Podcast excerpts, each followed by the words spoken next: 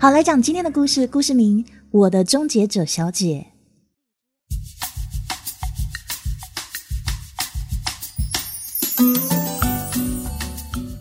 生活是个 bitch，我被他虐成狗，他却风骚的扭啊扭。这个是唐太郎朋友圈的签名。大家之所以叫他唐太郎，因为他姓唐，性子急，做起事情来又很拼命，所以叫他唐太郎。这故事我们得从成都的一个路边摊说起。路边摊叫刘娘兔头，是个很有名的成都小吃，尤其是麻辣兔头闻名遐迩。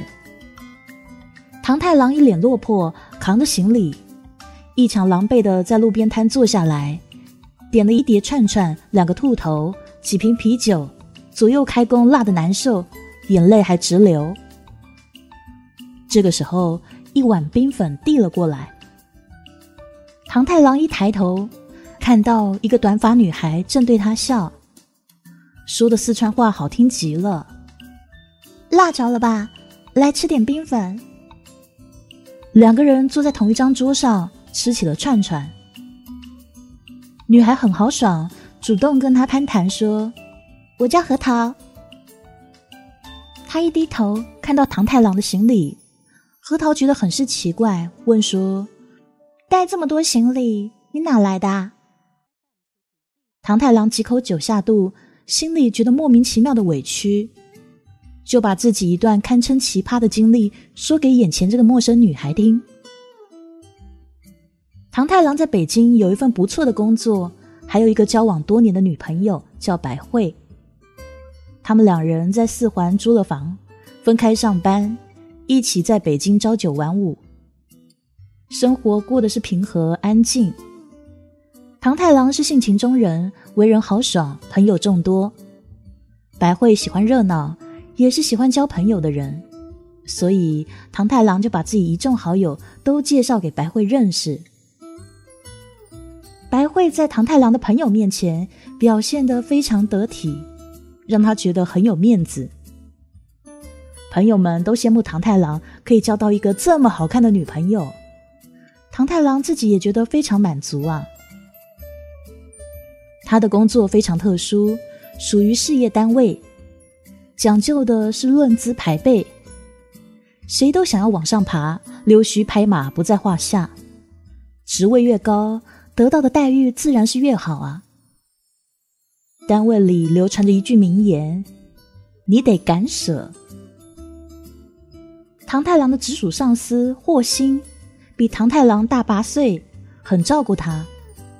有几回唐太郎工作上的错误，都多亏了霍星帮忙善后。唐太郎心里很感激，就召集大家一起去家里吃饭。重点是好好感谢霍星。那天呐，白慧忙里忙外做了一桌菜，大伙边吃边喝，聊得很是开心。从那天开始，霍星私下常常跟唐太郎喝酒，有时候唐太郎会带上白慧。他开始觉得，在北京这样一个地方，有朋友有爱人，才能活得爽快。那天，唐太郎跟霍星都喝醉了，两个人醉醺醺的在路边摊上海聊。霍星拍着他的肩膀说：“有个职位空出来了，盯着人可多了，好好努力啊。”唐太郎连忙点头说：“哥，这事还得麻烦你多帮衬啊。”霍星拍拍自己的胸口说：“包在我身上。”说完，就醉死了过去。那个时候，唐太郎打电话给白慧，白慧打了一辆车过来接他们。霍心醉的可厉害了，两个人就把他带回自己家，安顿他睡在沙发上。半夜，白慧起来上厕所。结果却被霍心一把抱住，劈头盖脸的亲他。那个时候，白慧吓得大叫。唐太郎迷迷糊糊的冲出来，看到眼前的一幕，简直气坏了。他扑上去，开始狂揍霍星。霍星被他打的也醒了酒，满脸是血，求饶说：“哥们啊，我喝多了，你别见怪啊。”毕竟是顶头上司，唐太郎虽然生气，但是也没有打得太过分，就把霍星赶出家门。他觉得愧对自己的女友白慧，反倒是白慧很大度的说：“没事，小事。”第二天上班，霍星脸上带着伤，把唐太郎叫到办公室，一个劲的道歉说：“哎，我昨天呐，真是喝多了，兄弟啊，原谅我这回啊。新职位呢，我已经跟领导推荐你了。”唐太郎心里压着火，但是也不好太计较。这件事当时就告一段落了。从这以后，唐太郎跟霍星除了工作往来，私底下就很少交流了。顺利得到新职位那一天，公司一起为唐太郎庆祝。霍星说他家里有事要先走，招呼大家让唐太郎喝好。喝啊喝，喝到后半夜，唐太郎想想女朋友在家里面怕是等急了，于是呢又喝了几杯酒。就赶紧逃回家。一开门，唐太郎的人生就遭遇了翻天覆地的变化。卧室里传出男人跟女人聊天的声音。男人说：“今天晚上啊，他不喝醉是不会回来的。”女人回答说：“去你家不行吗？干嘛一定要在这里呀？这里刺激呀！”两个人说话的声音，他都再熟悉不过了。男的是霍星，女人是他的女友白慧。那个时候，唐太郎从门外抄起一个啤酒瓶，冲进去就拍在了霍星头上。一段时间以后，唐太郎办好了离职手续，就换了家公司。同事们纷纷不明白，刚刚升职的唐太郎干嘛要走呢？这件事在公司变成悬案，自然被同事们加上各种八卦。白慧也从原本的房子搬走了。孤家寡人的唐太郎陷入了巨大的痛苦中，他死活也想不透，怎么女友会跟霍星好上呢？这个问题一直困扰他，折磨他，无处发泄，除了喝酒，他只好拼命工作。因为工作的关系，他结识了一个成都女孩，女孩名叫林墨。两个人通过微信建立微妙的感情。在唐太郎痛苦的就要溺死在悲伤里的日子里，林墨变成他的救命稻草。一个雨夜，他喝多了，那天胆子大起来，就给林墨发微信说：“咱俩好吧。”林墨那时也没有废话，直接回了：“那你来成都啊？”第二天一大早，唐太郎连换洗内裤都没有带，就买了最早的机票，直奔成都。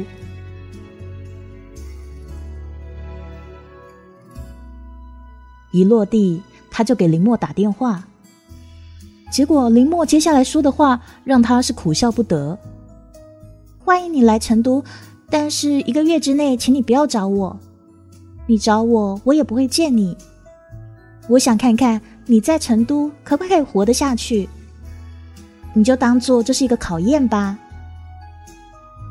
说完，林墨就挂上了电话。唐太郎还以为他开玩笑呢，于是电话再拨回去，居然发现自己被拉黑了。无奈之下，他肚子又饿又困，也没有找酒店，直接找到了路边摊吃辣喝酒，然后结识了川妹子核桃。核桃一听也没骂娘，反而动了恻隐之心。他说：“你不是没地方住吗？那住我家。”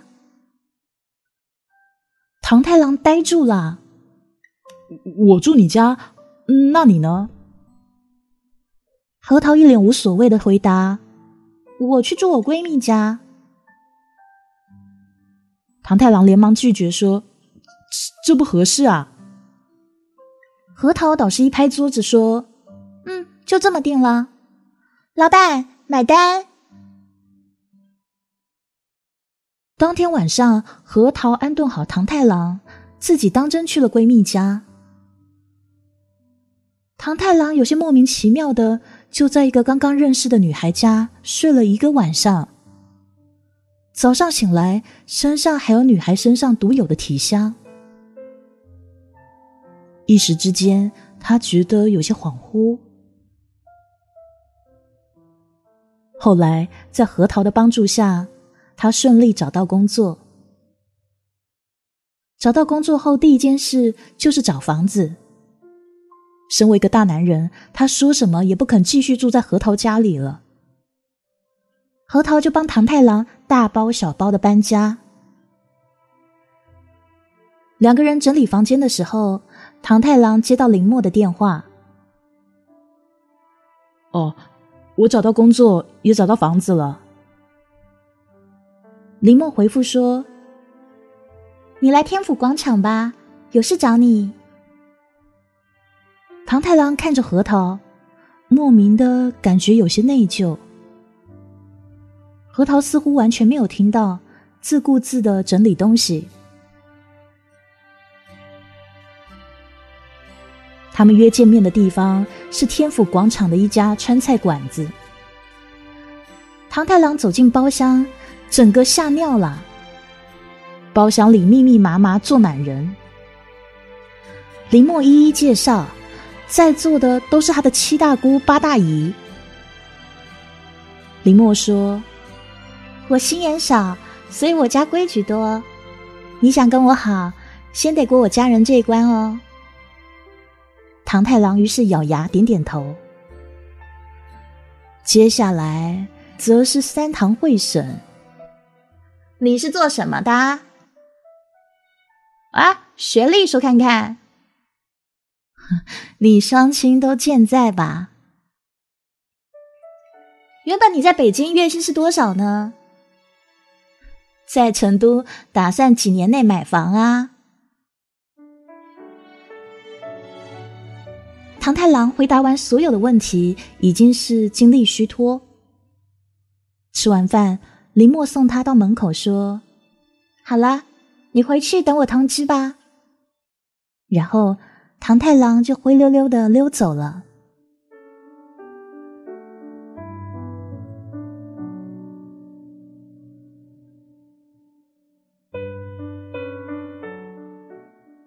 晚饭时，他跟核桃诉说了这段遭遇。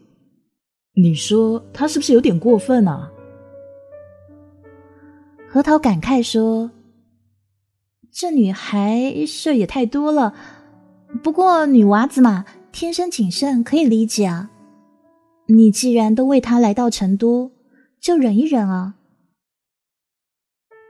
第二天，林墨又约了唐太郎，告诉他，我们家里人同意我们好啦。唐太郎松了一口气，林墨就拍出一本日记本，摊在他面前。我也不瞒你。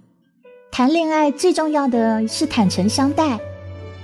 这是我欠的账，我家里人不知道，都是我自个在还。你要是跟我好，就要帮我还下这些账。要是你不愿意，你可以现在就回去，我也不勉强你。我这个人呢，是习惯把丑话说在前头的。唐太郎拿起一番，也是吓尿了。粗略一算，这至少是二十万，而且都是信用卡欠账。他刚刚想说不，但随即一想，这里面肯定有事儿，该不会也是传说中的考验吧？于是他当即拍着胸脯装大将说：“我帮你还。”林墨也被他吓到了。你确定？唐太郎心想：坏了，坏了。嗯，难道是真的？但是箭已在弦上，他只好硬着头皮继续点头。林默说：“那好，这个月先还交通银行的，最低还款金额是八千。”唐太郎的心里在滴血，还是忍不住问：“你怎么欠了这么多钱呢？”林默回答：“哎，这个我不想说了，你也不可以问哦。总之，你要跟我好，就得先帮我把这些钱给还了。”唐太郎于是一咬牙说：“好。”回到家以后，唐太郎把事情说给了核桃听。核桃听了，终于忍不住了：“这怎么感觉好像是个骗子啊？”唐太郎坚持说：“绝对不是啊，不可能是骗子啊！退一万步来说，就算是骗子，为了爱情也值得试试嘛。”可是你现在每月工资才三千五，上哪给他每个月还八千多啊？唐太郎想了想说：“我有办法。”唐太郎一天的时间表是这样：早上五点起床，六点钟赶到一家早餐摊，从六点到八点卖早餐，九点赶到公司上班。除了完成工作要求以外，他还会承接一些别的工作，例如说替客户介绍资源，从中赚取佣金。晚上六点半下班，回到家七点左右。吃了晚饭以后，他就开始写千字一百五到两百不等的稿子，从星座到鸡汤无所不包，写啊写，写到十二点，大概可以产出三千到五千字。具体多少要看那天的感觉，很多时候稿子会直接被编辑毙掉，于是不得不重写。唐太郎开始叫自己“马字狗”。接下来第一个月，他成功的帮林默还掉了八千块钱。于是林默开始跟他约会，看完电影，吃完饭，林默说。作为我的男朋友，你每个月要给我零花钱。现在呢，你刚到成都，我先要每个月两千块。三个月以后开始，每个月要三千块。半年以后，每个月要五千。唐太郎压着心里的火，点点头。他把这事跟核桃说。核桃听完，忍不住吐槽说：“他是，他是把你当银行了吗？”唐太郎咬咬牙：“或许这也是考验呢，我总不能半途而废吧。”核桃感慨：“他这样考验，岂不是要玩死你吗？”操！为了爱情，我得 hold 住啊！于是。唐太郎就开始了暗无天日的日子。每个月除了给林默还八千到一万不等的信用卡，还要负责给他零花钱。林默倒是尽到了女朋友的责任，牵手、拥抱、亲吻，尽职尽责，一点都不含糊。甚至在生日那天，在收到唐太郎的礼物以后，他跟他滚了床单。唐太郎骄傲的跟核桃炫耀，他说自己成功了。核桃叹息说：“我也没说的，每一对情侣都有自己的相处方式，你开心就好。虽然说累了点，但是我挺开心的。只要把他信用卡上的透支都给还上，日子应该就可以好过了。”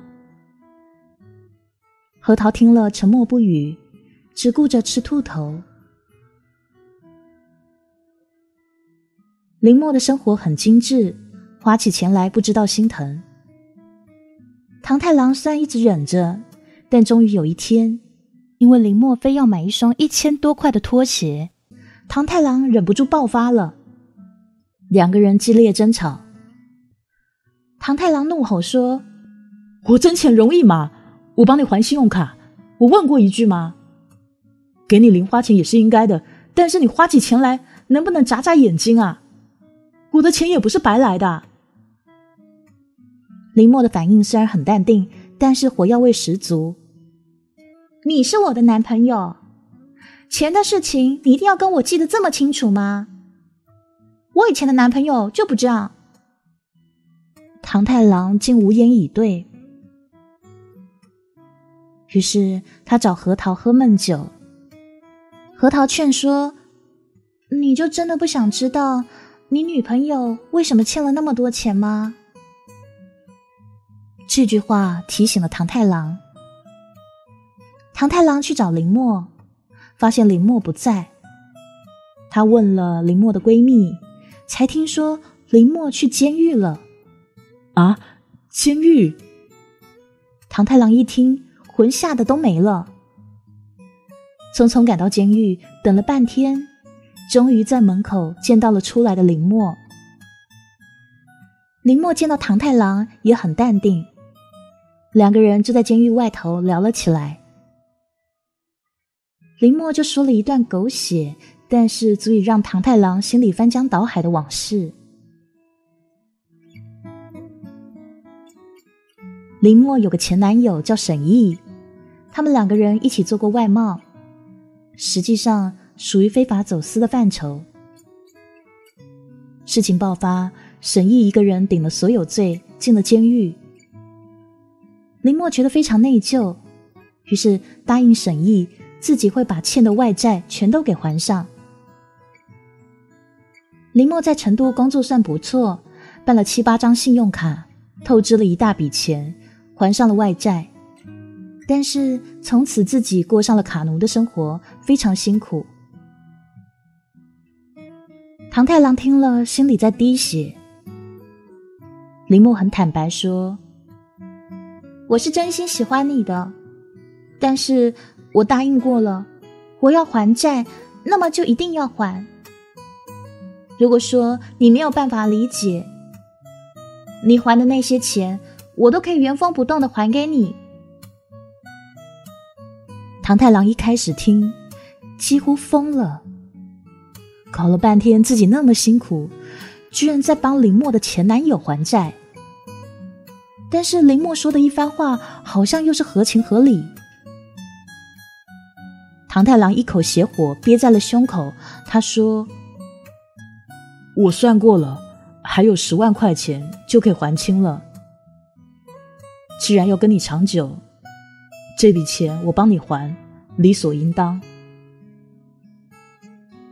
看得出来，林默当下深深的受到感动，立刻扑在了唐太郎怀里。第一次在唐太郎面前哭的是花容失色。可是，抱着林默的唐太郎心里却是说不出的滋味。核桃听了以后沉默不语，看着唐太郎瘦了一圈的脸，不住的喝闷酒。唐太郎也喝多了，核桃连拉带扯把唐太郎给送回家。唐太郎像是唱歌似的。他说：“古有花木兰替父从军，现有唐太郎替女友的前男友还债，啊，也是醉了。”核桃照顾好唐太郎，心里难受。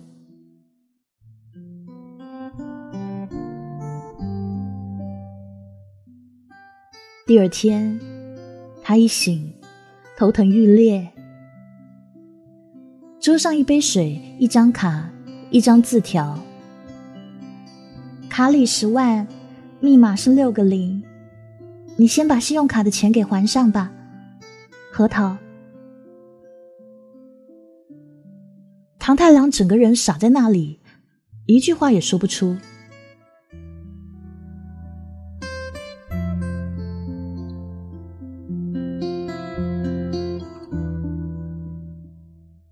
刘娘兔头，核桃一个人吃串串，眼泪直流。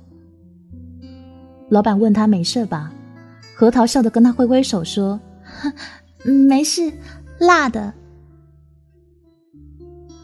见过了，眼泪流不停，嘴里念叨说：“兔头辣嘛，辣的可真过瘾啊。”这个时候，一碗冰粉递了过来。核桃眼里还噙着泪呢，一抬头看见了唐太郎。唐太郎看起来是一身轻松，坐在核桃对面说：“辣着了吧？吃点冰粉。”核桃的眼泪流下来，端起冰粉吃了一口。吃了以后，眼泪却变得更多了。两个人相对无言，一起吃起了串串。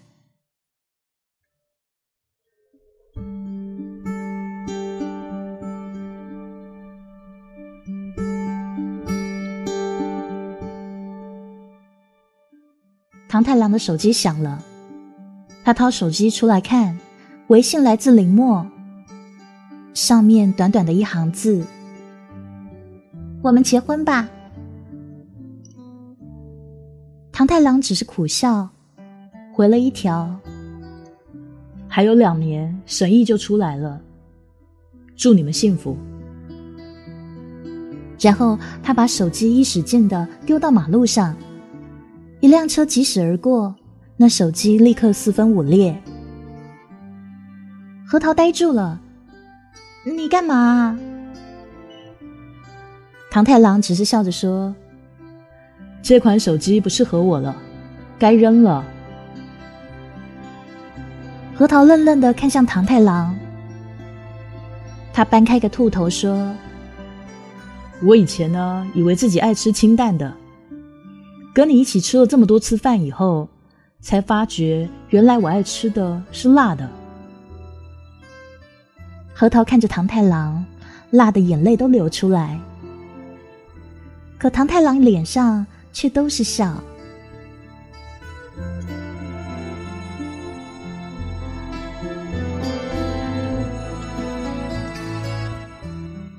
擦亮双眼，直面内心，不要被你自己幻想出来的表象给迷惑了。